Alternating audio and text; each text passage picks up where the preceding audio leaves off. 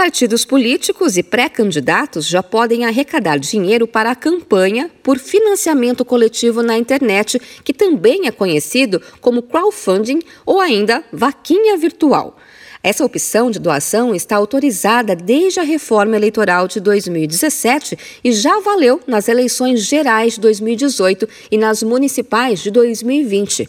Marluce de Paula, que é advogada especialista em direito eleitoral, disse que toda a contribuição da vaquinha é registrada e o dinheiro precisa ser usado exclusivamente para as despesas da campanha eleitoral. Todo o recurso tem que estar destinado exclusivamente para a campanha campanha eleitoral do candidato. E todos esses gastos são também disponibilizados para que o eleitor tenha conhecimento de onde foi utilizado os recursos recebidos por aquele candidato. Os partidos e pré-candidatos devem estar atentos às regras do TSE, o Tribunal Superior Eleitoral, para arrecadar recursos para a vaquinha virtual. Uma das regras é a apresentação de contas à Justiça Eleitoral de todos os valores arrecadados. Segundo o consultor legislativo do Senado, Vitor Marci, outro critério é contratar empresas aprovadas e registradas no TSE para a realização desse tipo de serviço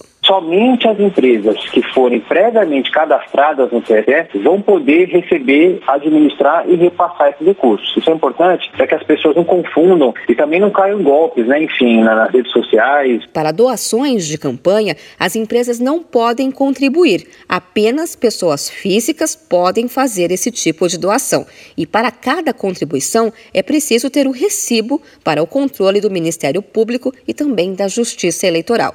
No caso do pré candidato desistir da candidatura, o dinheiro doado é devolvido para cada doador com um desconto na taxa administrativa da plataforma online de arrecadação.